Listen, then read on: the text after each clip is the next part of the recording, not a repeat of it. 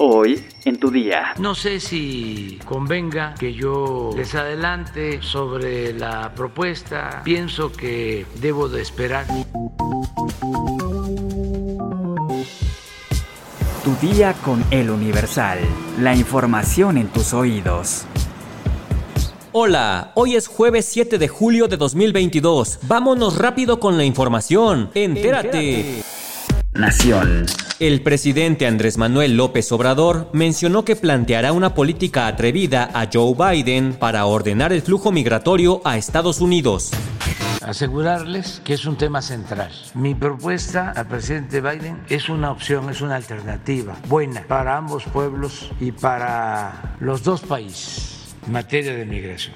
No hay trabajadores en Estados Unidos para sus actividades productivas. ¿Por qué negar este hecho real, la falta de, trabajadores? Y al mismo tiempo impedir que lleguen migrantes, porque se mantiene desde hace mucho tiempo una política injusta de pagarle menos al trabajador indocumentado y de poderlo correr cuando les da la gana. Entonces mi planteamiento es, vamos a ponernos de acuerdo en lo laboral y vamos a ordenar el flujo migratorio y vamos a legalizar la contratación de trabajadores.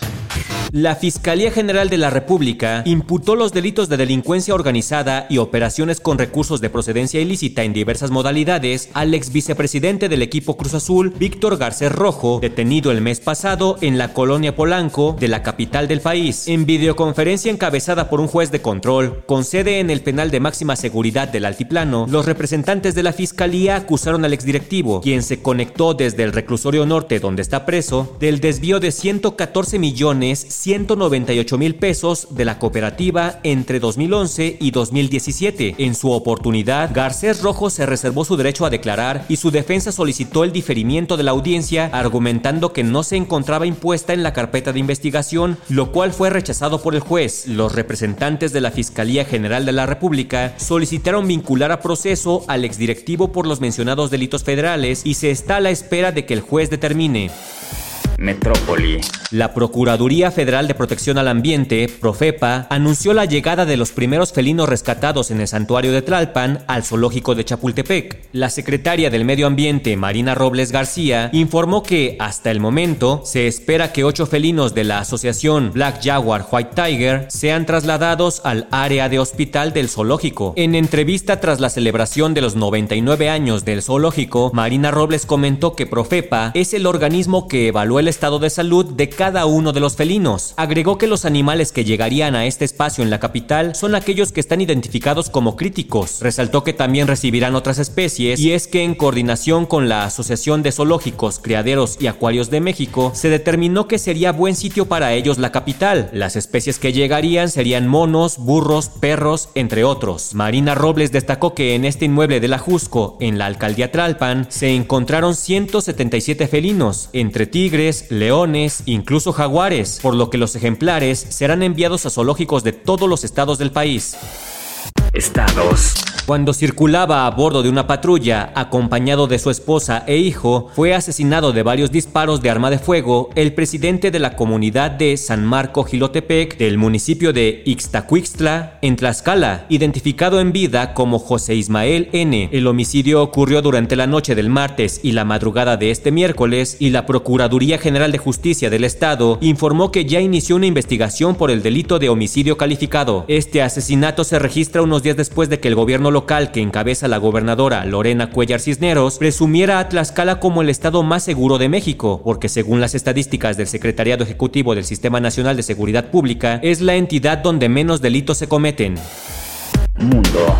Los padres del tirador del 4 de julio hablaron por primera vez desde que su hijo, Robert Bobby Crimo III, de 21 años, disparó contra la multitud que participaba en el desfile por el Día de la Independencia en Highland Park, Illinois, y aseguraron que no hubo ningún indicio de que fuera a cometer algo así. Sin embargo, el diario The Daily Mail reveló que el padre, Bob Crimo, ayudó a su hijo con la solicitud de un permiso para tener armas en 2020, a pesar de que en 2019 el joven amenazó con matar a su familia y suicidarse, de acuerdo acuerdo con la Policía Estatal de Illinois, las autoridades dijeron que aprobaron el permiso de posesión de armas porque no habían bases suficientes para considerar peligroso a Crimo, quien solo tenía en su historial una violación de ordenanza en 2016 por posesión de tabaco, ya que lo ocurrido en 2019 no quedó registrado porque la familia no hizo la denuncia. Por ello, Robert pudo comprar legalmente el rifle con el que disparó a la multitud y mató a siete personas, además de herir a una treintena.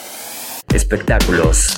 Andrés García, el actor de 81 años que fue todo un ícono en la década de los años 80, preocupó a sus fanáticos luego de compartir en redes sociales que sufrió una fuerte caída, lo que le provocó heridas en la cabeza. El actor Roberto Palazuelos fue quien informó que García había sido hospitalizado. A través de su canal de YouTube, Andrés García notificó el incidente. En el video se lo observa con una sutura en dicha parte del cuerpo. Explicó que se siente decaído y cansado, motivo por el cual se cayó. Sin embargo, lo que alarmó a los fans fue la declaración que hizo. Con certeza les digo, siento que estoy cerca de mi final. Ojalá no estemos asistiendo a la última aparición de la última leyenda viva del cine mexicano. En los últimos días las redes sociales han sido testigo de una serie de acusaciones en contra del productor Coco Levi por los delitos de abuso sexual y acoso que habría cometido con varias actrices. Hasta el momento, seis jóvenes han salido a declarar las presuntas agresiones que vivieron a manos del hijo de Talina Fernández, dos de ellas incluso levantaron una denuncia formal ante las autoridades. En medio de toda esta polémica, Susan Taunton, actual pareja de Levi, decidió romper el silencio y salió en su defensa, mediante un video de casi dos minutos que publicó en sus redes sociales. Quiero decir que en cuanto a las acusaciones en su contra, estoy segura que le dijo a esa actriz lo que todos los productores y los que trabajamos en este medio sabemos. Que se tiene que ver bonita, que debe seguir estudiando, que debe ser conquistadora, responsable y tenaz en busca de oportunidades. Chavas, las oportunidades no llegan haciendo declaraciones falsas en redes. Tristemente suena machista, sí, es lo que en este medio y en todos los medios sucede, pero sus comentarios no son ni abuso físico ni la violencia sexual que pretenden sugerir. Habría que entender que el abuso del que lo acusan va muchísimo más allá. Esto es muy serio y se tiene que investigar a fondo. La igualdad entre hombres y mujeres que todos queremos exige una construcción cultural nueva por la que debemos trabajar todos y creo que la única manera de lograrlo es con total honestidad, sin calumnias y con justicia. ¿Sabes qué pasa si un rayo alcanza un avión en pleno vuelo? Descúbrelo en nuestra sección destinos en eluniversal.com.mx. Ya estás informado, pero sigue todas las redes sociales de El Universal para estar actualizado. Y mañana no te olvides de empezar tu día, tu día con El Universal. Tu día con El Universal. La información en tus oídos.